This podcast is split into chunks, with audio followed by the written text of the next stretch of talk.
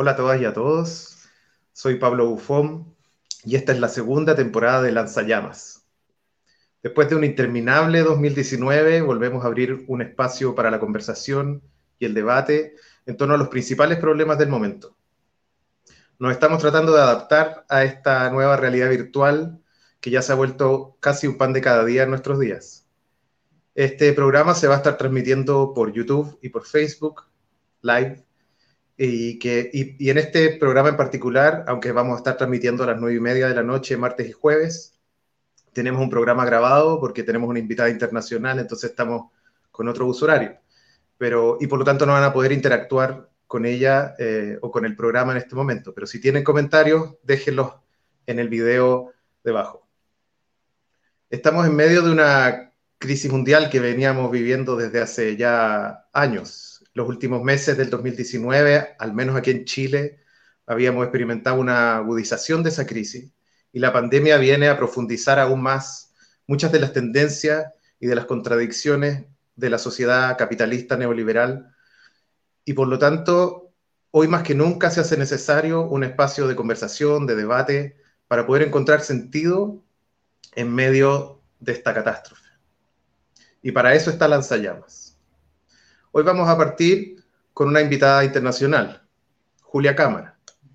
Ella es historiadora, activista feminista, es militante de anticapitalista y además forma parte de la redacción de la revista Viento Sur. Hola Julia. Hola, buenas. ¿Qué tal? ¿Cómo estás? Bien, ¿qué tal? Bien, bien. ¿Cómo te trata el aislamiento, el encierro? Bueno, eh, a mí bastante bien, ¿no? Tengo la suerte de, convivir únicamente con mi pareja, que la relación es buena y que, y que mi piso, bueno, mi casa es bastante, acepta estar ahí durante muchos días seguidos, ¿no? Entonces, he de decir que dentro de, esta situación extraña, pues estoy bastante bien. Qué bueno. Aquí estamos todavía padeciendo la ineptitud del gobierno, y las cuarentenas dinámicas que le han llamado, o sea, que se abren y se cierran, eh, en fin, es una locura.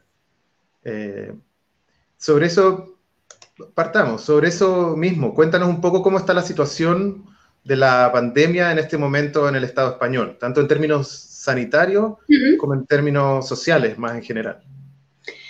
Bueno, pues aquí en el Estado español eh, se decreta una figura legal que es el estado de alarma el 14 de marzo por la noche, un sábado por la noche. El, estado de alarma es un estado de excepcionalidad jurídica donde el gobierno pasa a tener eh, mando único, digamos, de todos los poderes de la, de la administración, ¿no? de todos los poderes públicos. Em, y es cuando empieza oficialmente el confinamiento que, se llamaba, pero también otra serie de, medidas, ¿no? Es decir, eh, vamos esta semana a los dos meses de, confinamiento, que ha tenido también distintas, distintas fases, ¿no? En un primer momento, el, gobierno, bueno, en ningún momento se puede decir que el gobierno se haya atrevido a tomar em, medidas políticas y económicas del calado de las que había, de las que tendría que haber eh, tomado, ¿no? Para abordar con posibilidades reales eh, el cortocircuitar la, la, pandemia, ¿no? Pero bueno, en un primer momento esa, reacción es todavía como más tímida, se decreta el estado de alarma, eh, cierra como todos los comercios, los edificios públicos, los espacios donde puedan encontrarse como muchas personas, eh, museos, centros culturales, eh, centros deportivos, todo eso cierra, eh, pero siguen funcionando la mayor parte de espacios laborales, ¿no? Em, a las dos semanas o así, el gobierno decreta una paralización de, todos los trabajos, salvo de los, de los, trabajos, de los trabajos esenciales, esto es eh, sanidad, eh, transporte, logística, alimentación eh, y alguna cosa más del, estilo, ¿no? ordena una paralización de todos los demás trabajos, pero es una paralización que solo dura 15 días, ¿no? Y que después se retoma el resto de, de, actividades, ¿no? Y esta paralización de los trabajos no esenciales vuelve en un momento en el que la sanidad pública ya está saturada, ¿no? Donde no hay, eh, donde se ve que no hay material, que no hay respiradores, que no hay em, suficientes eh, camas para, la cantidad de enfermos que están llegando y donde además eh, hay todo un sector que es la, la, sanidad privada, ¿no? que no está trabajando para la pandemia. Inicialmente lo que la sanidad privada dice es que sus contratos médicos con los clientes em, no incluyen eh, tratamiento en caso de pandemia. Em, y es como un poco la fórmula que encuentran en los primeros días para no tener que atender este tipo de situaciones, ¿no? Eh, llegando a darse casos de centros médicos privados que despiden a personal. Eh, cuando ya llevamos 10 días de estado de alarma y cuando la emergencia sanitaria es claramente visible, ¿no?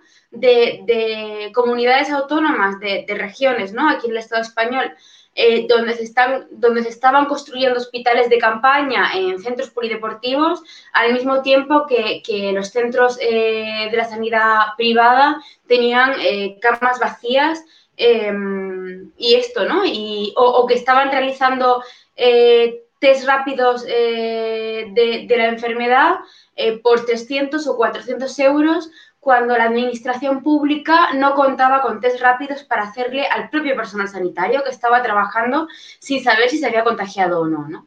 Entonces, eh, bueno, hay ahí como, como una, una, carencia, una falta de, decisión a la hora de, tomar el control de, los recursos privados, ¿no? Eh, luego yo he leído en prensa internacional, eh, en Estados Unidos y en algún país europeo, eh, se ha difundido la noticia de que el gobierno eh, del Estado español nacionalizó en mitad de la pandemia la, mm, sanidad privada. Y esto no es, eh, no es cierto. lo que hizo fue ofrecer a los gobiernos regionales la posibilidad de recurrir a esos recursos privados pero sin eh, decretar la, obligatoriedad de que los recursos privados se pusieran bajo control público, ni mucho menos de abordar medidas como, sería la, nacionalización, ¿no? que legalmente se podría hacer. Es decir, la Constitución actual, que trata de 1978, recoge la posibilidad de eh, nacionalizar, de expropiar eh, sectores estratégicos en, momentos en los que eh, sean de necesidad eh, primaria y no estén colaborando con ello. Entonces, bueno, ahí yo entiendo que, hay como, que se ha vivido como una oportunidad eh, perdida. Em, luego, situación médica ahora mismo. nos acercamos a las 27.000 personas fallecidas, de las cuales un tercio aproximadamente, un poco menos, ha sido eh, personas residentes de mm, residencias de mayores. Eh, la situación en las residencias de mayores ha sido un drama absoluto, un sector, totalmente privatizado. Em, y bueno, ahora mismo estamos lanzando, se está lanzando desde los movimientos sociales una campaña de una querella legal contra las eh, macroempresas que gestionan las residencias de mayores, ¿no? Porque lo que ha habido ahí ha sido realmente como un drama y, una masacre en, muchísimos sentidos. Julia, y ustedes están en este momento con un gobierno eh, liderado por el PSOE, por el Partido Socialista, que no es muy distinto de nuestro Partido Socialista en el sentido de que fueron parte de un proceso de renovación neoliberal, digamos, y que pasaron a liderar un, un momento de modernización durante la transición en clave neoliberal. Pero hoy hmm. día es un gobierno que incluye a, Unidas Podemos, eh, que incluye ministerios con figuras tan eh, conocidas e importantes como Pablo Iglesias. Eh, ¿Leen ustedes, tú, cuál es tu mirada sobre lo que ha significado esa, la presencia de esos sectores de izquierda que habían estado por fuera del pacto hmm. del 78, que habían sido críticos de la conducción del PSOE en la transición? ¿Hay alguna diferencia ¿Se nota esa presencia? A ver, eh, primero, respecto al Partido Socialista, yo creo que, la definición como que encaja mejor es, eh, bueno, son un representante muy claro del socialliberalismo, ¿no? Como teniendo un poco ese, ese marco, yo creo que, se visibiliza bastante bien el tipo de políticas que, tienden a hacer. Sí que es verdad que para diferentes del Partido Popular, que es el partido eh, tradicional de la derecha eh, aquí en el Estado español, eh, el Partido Socialista siempre ha intentado hacer bueno, reformas sociales que no implicaran mucho gasto económico, pero que pudiera presentarles en la batalla cultural como defendibles desde la izquierda, ¿no? Pues en su momento la aprobación del matrimonio igualitario, por ejemplo, o de una ley integral contra la violencia machista muy deficiente, pero que está ahí y que, es útil y, que fue muy bien recibida en su momento, ¿no?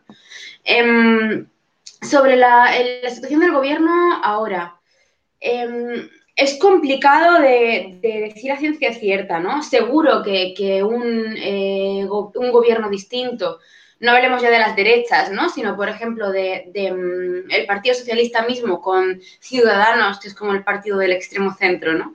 Eh, habría hecho políticas muy, muy diferentes, eso es seguro.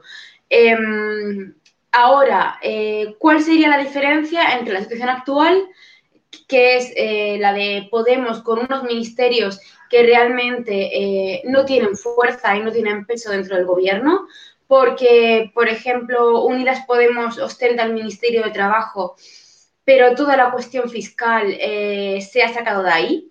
Es decir, es un Ministerio de Trabajo que no tiene eh, control sobre el sistema de la seguridad social y sobre los ingresos de la seguridad social porque se ha desplazado a Economía y Hacienda. Em, es decir, son unos ministerios en cierto modo mutilados, ¿no?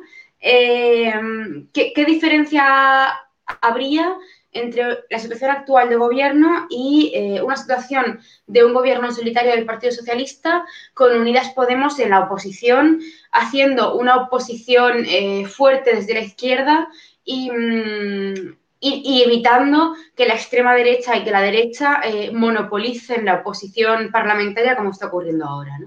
Bueno, pues es complicado, es, de saber, es un poco hacer política ficción si me apuras pero mm, realmente eh, no hay, no está habiendo como grandes victorias eh, de Unidas Podemos dentro del gobierno. Y de hecho está viendo que Nadia Calviño, que es una ministra del Partido Socialista, del ala más neoliberal, es quien está teniendo realmente un peso importante en la aplicación de, las políticas de gestión de la crisis sanitaria, pero también social y económica, ¿no? Em, y las medidas como más de socorro social eh, que sí se han eh, implementado eh, son deficientes y, bueno, yo creo que se podrían haber conseguido presionando desde la oposición, ¿no? sobre todo las relativas a, los subsidios por, por, desempleo. La situación actual es que em, cuatro, algo más de 4 millones de personas nos encontramos, yo me incluyo, en una situación de ERTE, que es un expediente de regulación temporal de empleo. Esto es que eh, legalmente siguen vigentes nuestros, nuestros contratos, pero em, están en suspenso.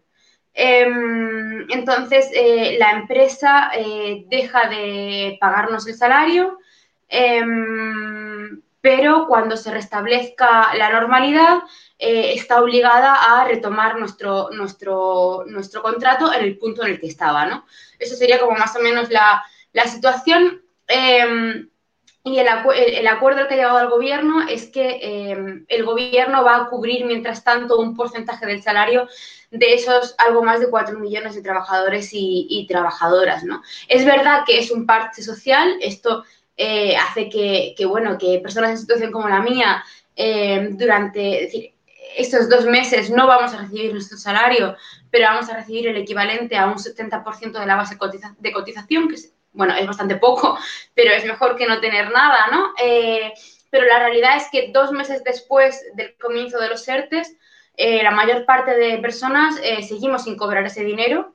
eso significa que estamos desde hace dos meses sin ingresos y paralelamente es una solución que, bueno, que ahonda en el endeudamiento del Estado, ¿no? Y que nos va a dejar una situación económica eh, con unas arcas del Estado esquilmadas, eh, que dentro de un año eh, va a romper más todavía la situación económica en la que ya nos encontramos, ¿no? Entonces, bueno, yo creo que este tipo de, mm, parches podrían haberse conseguido también desde, desde la oposición.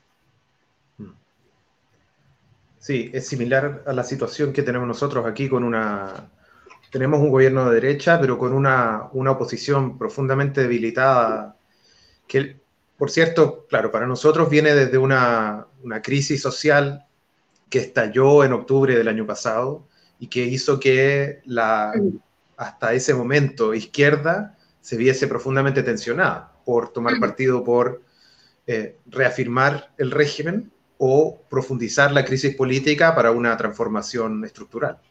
Creo que en ese sentido hay ahí algunos paralelos una vez más entre la historia de Chile y la historia de España. Y en esa misma línea, eh, igual que, que, en España, acá hemos vivido ciclos de movilizaciones sociales muy álgidos, sobre todo desde el 2011 en adelante. Y eh, para nosotros eso se expresó con mayor fuerza en, desde octubre del año pasado y veníamos en un proceso de revuelta, de estallido social. Y la pandemia nos pilló, nos encerró, pero de algún modo, eh, además de visibilizar los mismos problemas que ya se venían viendo, ¿no es cierto? La precarización del empleo, una, absoluta privatización y, y, empobrecimiento del sistema de salud, una fragmentación también del sistema de salud, por lo tanto la incapacidad para responder. Al mismo tiempo nos dejó en un mejor pie porque veníamos encontrándonos, veníamos reconstruyendo el tejido social. Y entonces nos permitió poder responder de algún modo en los territorios, en los barrios, de una mejor manera, en redes de abastecimiento, de autoayuda, de, autoayuda, de, digamos, de, apoyo mutuo, etc.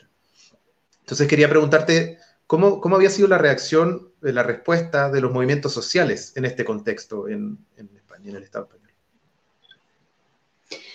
Bueno, eh, la situación obviamente es eh, distinta en esto, ¿no? Eh, nosotros seguimos como con mucha admiración todo el proceso en Chile desde hace meses, ¿no? Em, la situación aquí es, es, otra es una situación de, bueno, llegamos a comienzos de marzo una situación de reflujo generalizado, ¿no? De, los movimientos, eh, con dos grandes excepciones quizá, que son el movimiento feminista y el movimiento por la justicia climática. Pero también el movimiento feminista, eh, en mi opinión, eh, llega a una posición de, reflujo, ¿no?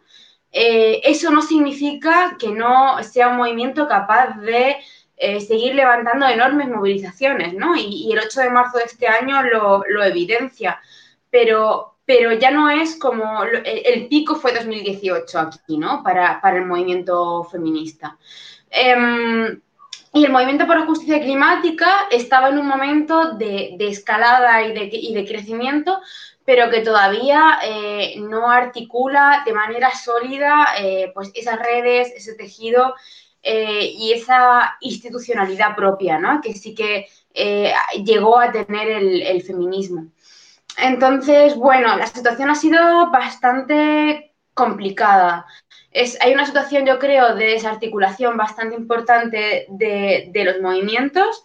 Em, la primera semana, semana y algo después de la declaración del estado de alarma, eh, nos quedamos todas como en un estado de aturdimiento eh, muy importante.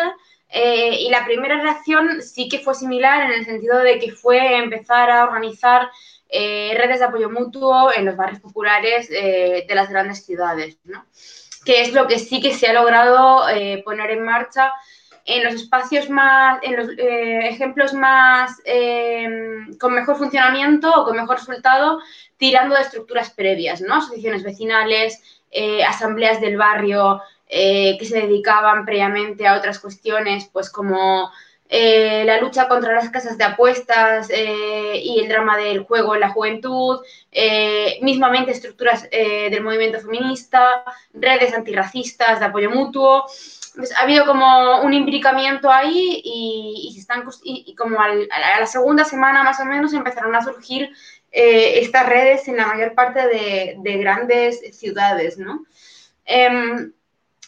Con un funcionamiento eh, bastante interesante que han logrado incorporar a, la participación activa a personas que no estaban activas antes y que han logrado eh, encontrar o reunir a personas que procedían de movimientos distintos eh, pero sí que es cierto que ahora mismo se encuentran en una fase que, simplemente llegan a, digamos, la primera respuesta, ¿no? Hay un nivel de, emergencia social tal que, realmente em, el nivel de autoorganización que existe eh, se ve desbordado por la necesidad que hay en, los barrios y por la necesidad que hay en, las ciudades, ¿no? Em, no sé, entonces, bueno, eh, hay ahí como esos núcleos eh, son enormemente potentes, ¿no? Tienen como un potencial como muy grande a desarrollar, pero las eh, condiciones para que puedan desarrollarse son, son complejas, ¿no? hace falta, yo creo, un debate eh, y un intentar eh, politizar esos núcleos de apoyo mutuo y que no se queden en, simples espacios resistencialistas de supervivencia eh, material inmediata súper necesaria, ¿no? Porque sin eso, pues, pues no, no hacemos nada, pero intentar que den como, como el paso más allá y sobre todo ahora mismo la situación es tal que los propios servicios sociales de los ayuntamientos o de los gobiernos eh, regionales están derivando casos de familias a, las redes de los barrios, ¿no? Entonces, em, esto es problemático porque hay que exigir también a, la institución que haga su trabajo, que cumpla su función y que dé una solución y que dé una respuesta a la crisis social que está viendo, ¿no? Que, no puede recaer todo en un voluntarismo eh, eh, comunitario, ¿no? Que, que, tristemente eh, llega, tiene unos límites ¿no? de, agotamiento, sobre todo en una situación en, que, como decía, no era de, gran estallido movimentista ¿no? previamente.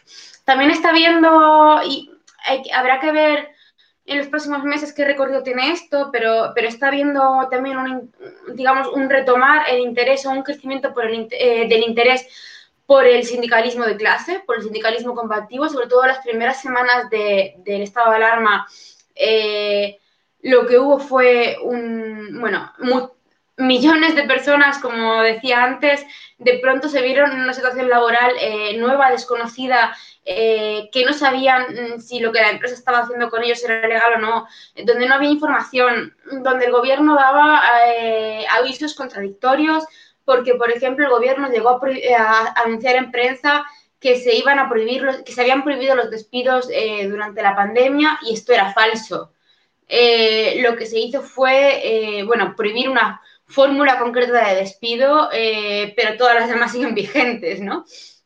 Entonces, em, ahí ha habido como una labor importantísima que han hecho los compañeros y las compañeras de, los sindicatos de base, de los sindicatos combativos, eh, compañeros que, están en las, asesorías legales, en las asesorías laborales, que han estado al teléfono 12, 14 horas al día eh, atendiendo a personas eh, sin preguntar previamente o no si eran afiliados al sindicato, que han hecho realmente un, trabajo grandísimo y que ahora habrá que ver si toda esa gente que, que ha hablado con un sindicato por primera vez en la vida y que ha tenido una experiencia de informarse sindicalmente y quizá de, hablar con sus compañeros de trabajo, eh, habrá que ver si toda esa gente eh, comprende, ¿no? Hace como el clic y comprende la, necesidad de una organización laboral eh, más en lo continuado, ¿no? Y no solamente en momentos de, urgencia. Julia, tú y otras compañeras en, en Anticapitalistas y en el movimiento feminista en general, no solo en el Estado español, sino también en otros países, han identificado que en el contexto actual de crisis, de una crisis global del capitalismo, que podemos entender también como una crisis de reproducción social, que en ese contexto las mujeres trabajadoras tienen un rol de avanzada. Eh, y por lo tanto, eh, eh, han, y eso se puede demostrar en los últimos años, ¿no es cierto? Han, han contribuido los movimientos feministas con una perspectiva de clase ha contribuido a una recomposición de la clase trabajadora en los países donde esos movimientos han sido, han sido más potentes y se han desarrollado más. Quisiera pedirte que, profundizaras un poco en esa, en, esa problemática y eh, tanto en este rol de avanzada de las mujeres trabajadoras, pero también en cómo el feminismo hoy día puede contribuir a conformar un movimiento local, digamos, regional, nacional, pero también internacional, que ofrezca una alternativa a esta, a esta catástrofe, a esta crisis? Bueno, eh, lo venimos diciendo efectivamente desde hace unos años, ¿no? Y en, varios países a lo largo del, mundo, que realmente la, piedra angular de la crisis actual del capitalismo contemporáneo es la, reproducción social, ¿no? Y los diferentes, eh, las diferentes brechas que se van abriendo y los diferentes lugares por donde las contradicciones van estallando eh, ponen en primer plano de nuevo como, como esa cuestión, ¿no? La certeza de, de, de esa cuestión. Entonces, eh, una de las cuestiones fundamentales, yo creo, es la cuestión en torno a la, sanidad. Toda, la, toda, la, defensa de la sanidad eh, como bien básico, como bien universal, como derecho por, la simple existencia, ¿no? Em, es algo que está empezando a entrar en los sentidos comunes a raíz de la crisis sanitaria y que tiene que servirnos para poder ir hablando de estos temas, ¿no? porque eh, la sanidad, los trabajos relacionados con la salud em, y también con la limpieza, ¿no? que, están ahí como íntimamente vinculados, aunque la cuestión de la limpieza esté más degradada en cuanto a la concepción eh, social. Eh, son trabajos que obviamente forman parte como de toda esa esfera de la que hablamos cuando hablamos de la, de la reproducción social, pero además son trabajos impresionantemente feminizados, ¿no?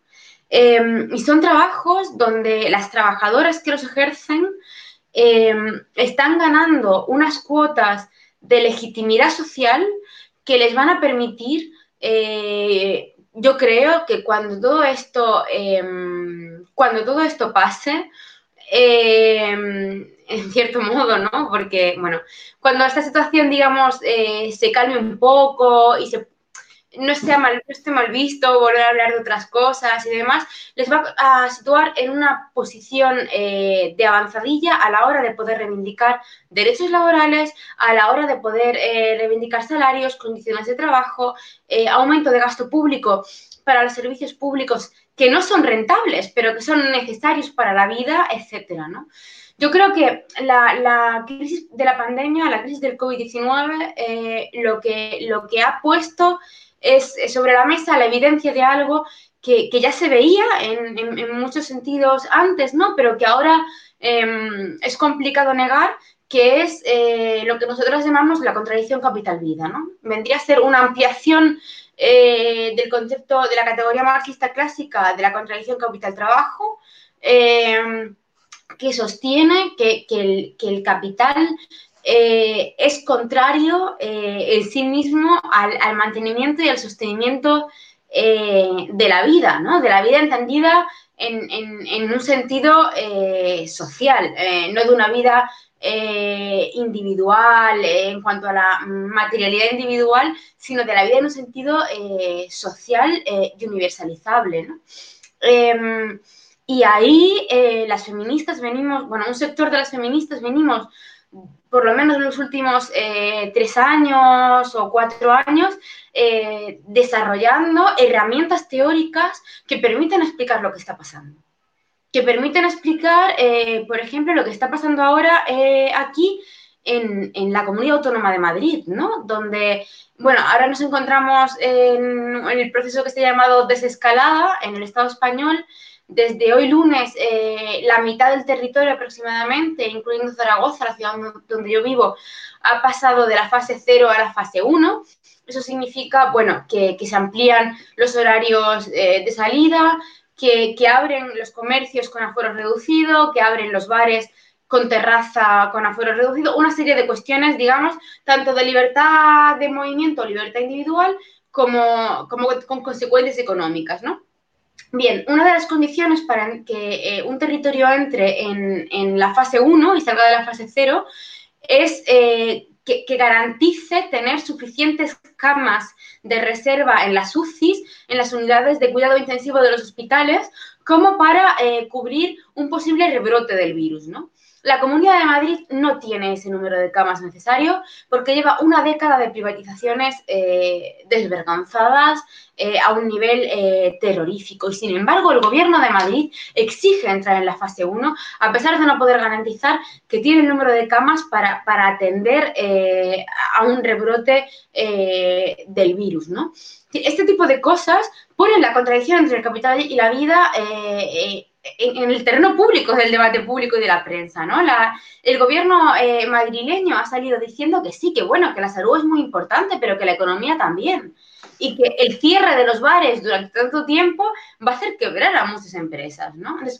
Eh, nosotras eh, venimos hablando de esto, que de pronto, por desgracia, em, estalla a un nivel mucho más amplio de lo que yo era, de lo que ya era eh, posible em, hablar antes, ¿no? Entonces, ahí yo creo que tenemos un poco la, responsabilidad de, explicarlo de, manera pedagógica, de, escribir, de, hacer público el debate eh, y, de, poder eh, poner sobre la mesa que realmente em, no hay, em, ¿cómo decirlo?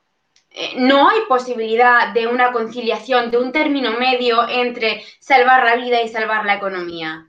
Eh, no, hay un punto medio en que dices, mira, bueno, arriesgo la mitad de la economía y la mitad de la vida. No, eso es eh, elegir la economía en lugar de la vida. es elegir uno de los dos campos. Entonces, tenemos que dar, que dar la batalla ahí y tenemos que dar la batalla pública ahí, ¿no? Em, y luego también con la condición específica, con la situación específica en la que las mujeres nos encontramos en, el terreno eh, social, ¿no? Em, se está viendo cómo eh, muchos de los colectivos eh, más afectados por la situación son colectivos de mujeres, ¿no? Em, pero que también es siempre como, como esa dualidad, ¿no?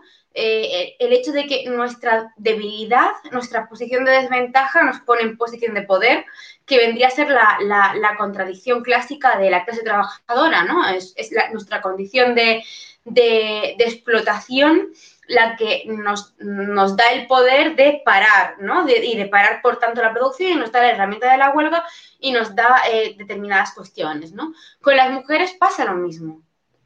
Em, y, yo creo que, uno de los ejemplos, eh, o si no el ejemplo principal, son las trabajadoras de, cuidados y las trabajadoras de limpieza, eh, que son eh, sectores estrictamente feminizados, muy precarios, con muchísimos contratos en negro o sin contrato, con un porcentaje de trabajadoras ilegales, migrantes indocumentadas altísimo, eh, muy desprestigiado socialmente y que, sin embargo, son los trabajos fundamentales en una situación como la actual, ¿no?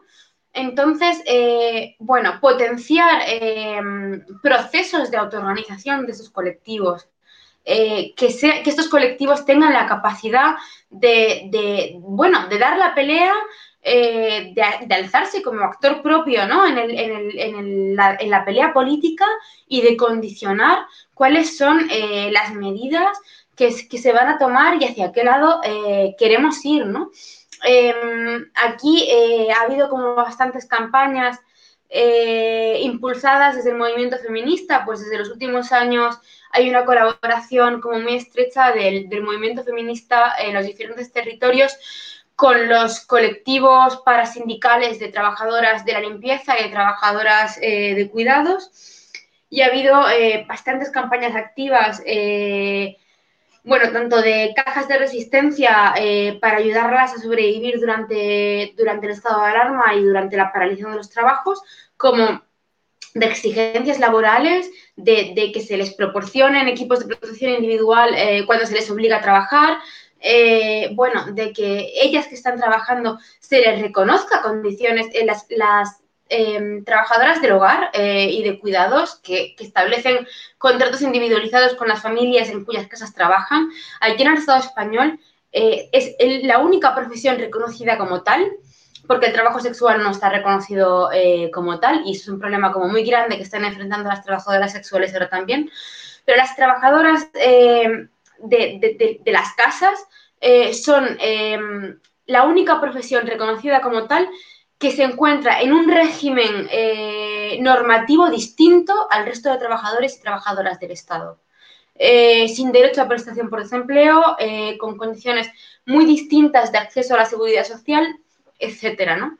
Entonces, bueno, creo que un poco va la intersección por ahí, ¿no? Entre el aspecto quizá como más eh, teórico, como más de decir, bueno, hemos desarrollado estas herramientas, hemos desarrollado estas explicaciones, em, la realidad está como, como demostrando que son herramientas válidas, que nos permiten explicar eh, lo que está pasando y lo que es más importante, nos permiten abarcar la realidad eh, con, mirada estratégica y plantear eh, salidas y plantear soluciones que pongan en el centro la vida y que prioricen las vidas dignas de todas y todos por sobre el lucro eh, de unos pocos, ¿no? Y ahí está la intersección fundamental, yo creo, del feminismo de los últimos años con la cuestión de clase. Eh, y paralelamente eh, potenciar los procesos de autoorganización de aquellos sectores de trabajadoras em, y de mujeres que, que, están más denostados socialmente, que están más precarizados, pero que paralelamente se están viendo reconocidos como los más imprescindibles, como los fundamentales y como los que sin ellas eh, la sociedad no sale adelante después de esto, ¿no? Entonces, como un poco eh, ahí, yo creo. Julia, quiero que vayamos al, otro extremo. Eh, hemos visto en, en, todo el mundo, pero en Europa particularmente, un ascenso peligroso de los nacionalismos de ultraderecha o neofascismos. Y ustedes particularmente han visto el, el lugar que ha tomado el partido Vox, que aquí en Chile nosotros conocemos ejemplos más o menos marginales, pero allá tuvo un crecimiento peligroso en términos de representación parlamentaria y de posicionamiento en la opinión pública. Entonces, y, y, y estos sectores aparecen respondiendo a los mismos problemas que responde eh, a los problemas reales, digamos, los problemas concretos de la clase trabajadora, eh, los mismos problemas que responde la izquierda anticapitalista, el feminismo, pero lo hacen con una mirada restauradora, conservadora, reaccionaria. Eh, ¿cuál, ¿Cuál ves tú que va a ser o que podría ser en este contexto la, la oportunidad que surja para esos sectores de avanzar? ¿O, cómo se ha visto particularmente hoy eh, la presencia de esos sectores en la opinión pública, en, eh, las bases sociales que tienen? Eh, ¿Y cuál es el rol que podrían tener en, la crisis económica más aguda que se está abriendo ahora con la pandemia? Bueno, eh, primero yo creo que habría que matizar eh, como el hecho de que eh, Vox surja dando respuesta a los mismos problemas em, que da el feminismo o que dan otros sectores, bueno, de la izquierda revolucionaria, podríamos decir, Vox no es Le Pen. No es un partido con implantación en la clase trabajadora, eh, no es un partido eh, que hasta el momento haya basado su crecimiento en, bueno, en, ofrecer como respuestas eh, a eso, ¿no? de hecho, esto Miguel Urbano explica muy bien en su libro La emergencia de Vox. Em, Vox tiene un programa económico ultra neoliberal vamos, eh, muy, muy, muy duro en, ese sentido, que, no habla eh, de los problemas que a lo mejor podrían eh, conseguirle una implantación en, la clase, ¿no? Dicho eso, bueno, y, esto se ve, por ejemplo, en, la respuesta que, están teniendo algunas de sus iniciativas. Vox está iniciando una campaña de desprestigio del gobierno, eh, bueno, cuya movilización de memes, de fake news, típica repertorio, ¿no? Que usa la extrema derecha en general ahora mismo en todo el mundo. Eh, sí que tiene calado en sectores eh, de la clase, pero cuyas estrategias movilizatorias solamente movilizan a los señoritos, que decimos aquí, a los barrios ricos y, además con un nivel de, riqueza prepotente, ni siquiera eh, hablamos de, otra cosa, ¿no? Eh, por ejemplo, ayer hubo una llamada a una movilización eh, para exigir al gobierno, bueno, que la libertad de movimiento, que queremos nuestras libertades de vueltas, que esto es un caciquismo social comunista que, que mm, está coartando las libertades de los ciudadanos verdaderamente españoles, etcétera, ¿no? Y el único sitio donde esta movilización fue real fue en el barrio de Salamanca, que es el distrito más rico con diferencia de la ciudad de Madrid. Em, hay vídeos por, por, internet del barrio de Salamanca con esto, eh, ayer eh, domingo, verdaderamente bochornosos, donde, bueno, eh, es, el, es, el, barrio de, las embajadas de los países ricos y de, y de las grandes familias, quiero decir. creo que, evidencia como bastante que de momento, de momento cuál es el potencial movilizatorio de, de Vox, ¿no? Dicho esto, Sí que es cierto que está habiendo una radicalización de los sentidos comunes hacia la derecha eh, y que por desgracia yo creo que, que, el, panorama actual lo favorece, quiero decir, em, una situación de, aislamiento social, em, de pánico, ¿no? De, de, miedo individualizado en el interior de las casas, eh, donde es difícil em, recurrir a las estrategias clásicas de, tejido de, afectos comunitarios porque no podemos encontrarnos, ¿no? Y, bueno, es verdad, existen las nuevas tecnologías, pero no todo el mundo tiene acceso y además eh, sigue siendo, eh, pues eso, un encuentro individualizado donde tú has tenido que querer previamente participar de él, no, no te encuentran las cosas en la calle, ¿no? Em, con el miedo y además con el mantra de eh, la necesidad de la, recuperación económica. ¿no? Entonces, eh, sí que hay un escenario eh, proclive a la radicalización hacia, la derecha em, de los sentidos comunes. Esto además agudizado por un gobierno, bueno, mm, que se autodenomina progresista, mm, que, es un blanco fácil para las guerras culturales de la derecha. Eh, bueno, la derecha lo caracteriza de, bolivariano, comunista, etarra, etcétera, según el momento del día, ¿no? Em, y que sin embargo no está haciendo eh, políticas que podrían considerarse, eh, bueno, una, salida de izquierdas a, toda esta crisis, ¿no? No está tomando control de los... De, las industrias básicas, no está tomando control eh, de la sanidad privada, em, no está eh, tomando medidas como, por ejemplo, prohibición a las grandes empresas energéticas de cortar los recursos a las familias que han perdido ingresos, nada de eso se está haciendo. Em, y sin embargo está teniendo una verborrea y un discurso donde eh, si no conoces la realidad de las políticas pareciera que sí lo están haciendo, ¿no? Em, bueno, eh, se ha dicho que se han prohibido los desahucios, que se han prohibido expulsar a la gente que no puede pagar los alquileres. Lo que en verdad está pasando es que se han paralizado todos los procedimientos administrativos. Eh, por lo tanto, hay un suspenso de, de, esos desahucios y de esas expulsiones que, tendrán que retomarse de golpe en cuanto el estado de alarma se, retire. Em, digamos que, sí, que hay una situación eh, tendente a la escalada de la, extrema derecha.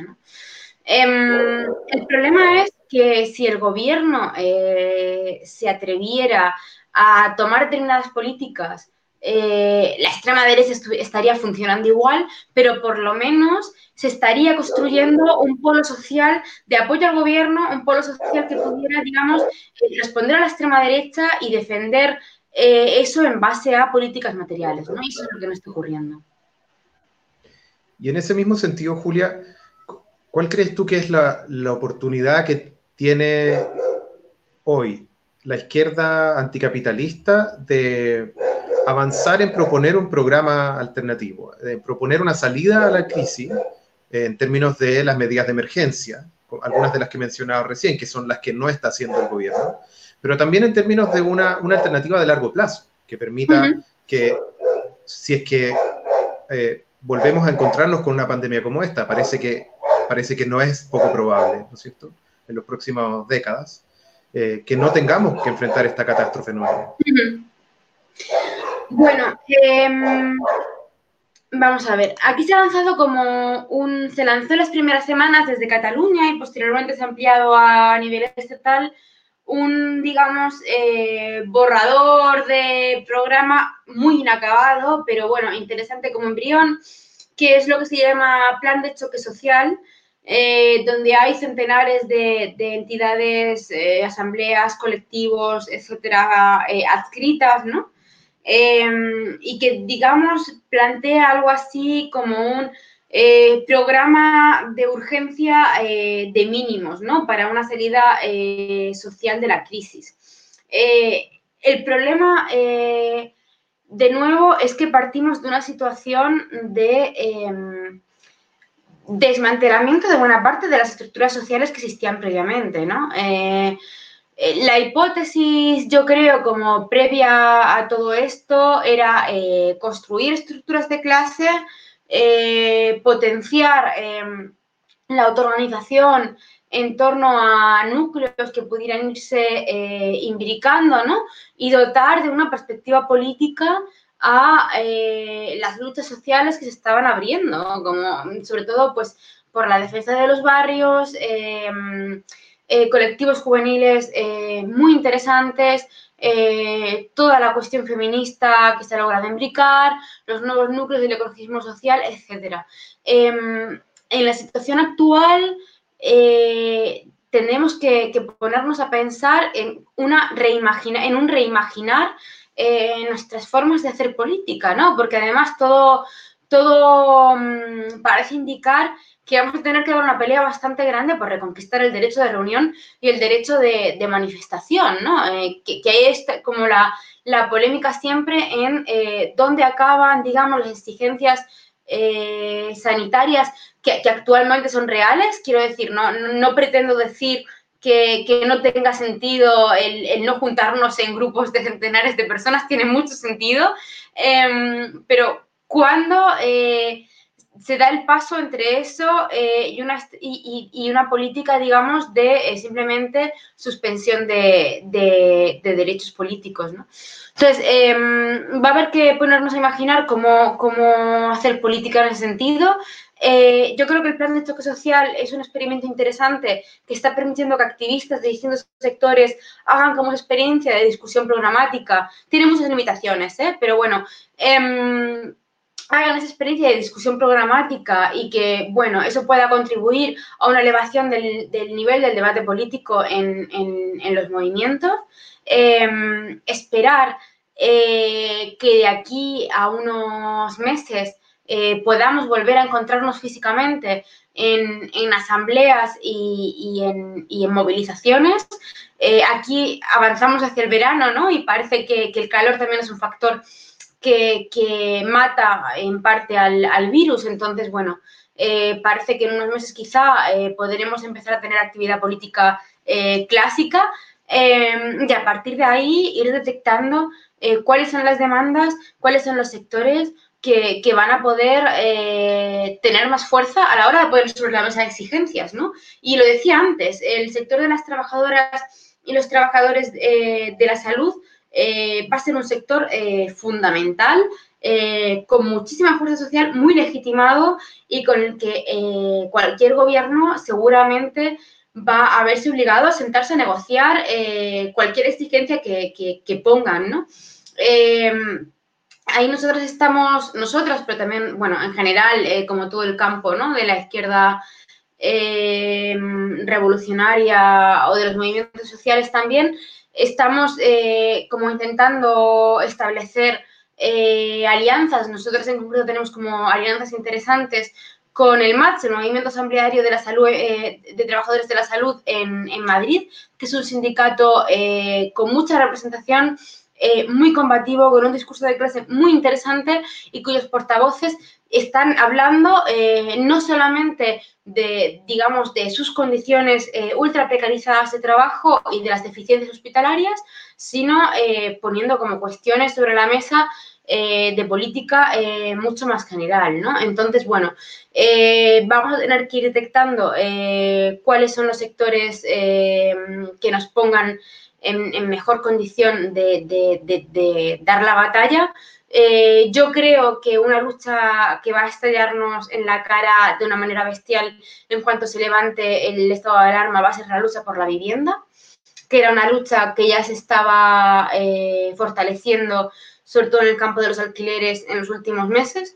Em, el nivel eh, de, urgencia social con la cuestión de la vivienda en cuanto pueda volver a esa gente de sus casas por impago va a ser terrorífico ahí, está la batalla que dar también, ¿no? Y sobre todo yo creo intentando eh, mantener como esos vínculos y esos espacios de, discusión colectiva que permitan ir construyendo como un programa en, términos más amplios, ¿no? Y no quedarnos como en, la resistencia cotidiana o en las batallas sectoriales que se encierran sobre, sobre sí mismas, ¿no? Eh, pero lo que sí que está claro es que estamos en una situación, al menos aquí en el Estado español, eh, compleja, eh, complicada, donde mm, ahora mismo no hay, en términos parlamentarios, salvo en Andalucía, ¿no? donde tenemos a las compañeras de Adelante Andalucía, con Teresa Rodríguez y demás, no hay en términos de política parlamentaria una oposición de izquierdas eh, capaz eh, de poner sobre el, tablero, político determinadas eh, demandas, donde ya veremos qué pasa, ¿no? Cuánto dura el gobierno, si aguanta toda la legislatura, si cae por esta crisis, porque muchos gobiernos van a caer, yo creo, por, por, esta crisis de un signo político o de otro, es una acción realmente em, complicada de gestionar en qué situación eh, queda Unidas Podemos, eh, porque Unidas Podemos no es solamente Podemos, es Izquierda Unida y dentro de Izquierda Unida está el Partido Comunista. Eh, ver en qué situación quedan todos esos actores, qué posiciones van adoptando, ¿no? Y yo creo que, que sobre todo la situación actual es tal que está permitiendo que, está obligando a la gente a declararse por, y a los actores políticos, ¿no? A declararse por sus actos y no solamente por sus declaraciones, ¿no? Em, y este está siendo como uno de los principales eh, problemas de, Unidas Podemos, ¿no? Que hace declaraciones que podrían ser interesantes, mientras que paralelamente participa de un gobierno eh, cuyas eh, políticas concretas contradicen estas declaraciones de intenciones. Entonces, eh, bueno, nos toca, nos toca un periodo duro, eh, nos toca, yo creo, eh, reconstruir en situaciones de crudeza importante, pero ahí es donde, donde hay que estar, ¿no? Y, esperar que, bueno, que, el trabajo de sus frutos y que, bueno, que se pueda ir como implantando en el sentido común eh, de sectores importantes de la clase, como este programa de urgencia social, eh, como punto de partida. Julia, estamos llegando al final del programa. Quería agradecerte mucho por estar en, esta, en este primer episodio de la segunda temporada de Lanzallamas. No sé si se te quedó algo en el tintero o hay algo que quieras plantear finalmente. Nada, eh, por mi parte, bueno, muy interesante la conversación, también me ayuda a mí quizá a ordenarme algunas ideas y así. También creo quizá como que, el factor eh, de la alianza internacionalista eh, siempre es importante, ¿no? Pero en una situación como esta adquiere una relevancia aún, aún mayor, sobre todo porque, porque nos permite dotarnos mutuamente de, ejemplos, ¿no? Y, eso retroalimenta un poco las luchas y, los impulsos políticos y los impulsos sociales. Entonces, bueno, encantada de, estar aquí y nada. Sí, bueno, esa es una de, una de las ideas también de, partir con una, con una, entrevista internacional, es, es mostrar claramente que hoy día estamos experimentando una misma crisis aquí y en cualquier otro lugar. O sea, podemos preguntarle a cualquier persona, en, probablemente en todos los lugares del mundo, y, estamos viviendo algo muy parecido. Totalmente. Yo creo que ahí, por ejemplo, el movimiento feminista, con la experiencia que se ha tenido del, manifiesto transfronterizo que se construyó desde la base de eh, una multitud de, países, ¿no? Yo creo que es un buen ejemplo eh, de cómo se pueden ir empezando a tejer alianzas reales eh, que permitan como aprender colectivamente, pero también hacer como esa comprensión colectiva de que la situación en la que nos encontramos es un problema de carácter global, ¿no? De que ya no, nunca valieron, ¿no? Pero ahora es como cada vez más evidente que no valen las soluciones eh, regionales y que obviamente, aunque hay que dar la pelea, eh, bueno, pues contra la burguesía nacional y, contra eh, la situación y, dentro del contexto político del Estado en que cada una nos encontramos, ¿no? Esas alianzas son fundamentales si queremos que la salida hacia la vida sea, sea posible, ¿no? Gracias, Julia, por estar en Lanzallamas. Muchas gracias. Bueno, eh, terminamos este primer episodio de la segunda temporada de Lanzallamas. Ya saben, si tienen comentarios, déjenlos acá en el YouTube, en el Facebook, en las redes sociales donde estamos transmitiendo. Y nos vemos el jueves. Vamos a tener como invitada a Morín Ramos, trabajadora de atención primaria en salud, la primera línea de esta crisis, de esta pandemia. Así que nos vemos el día jueves a las nueve y media de la noche.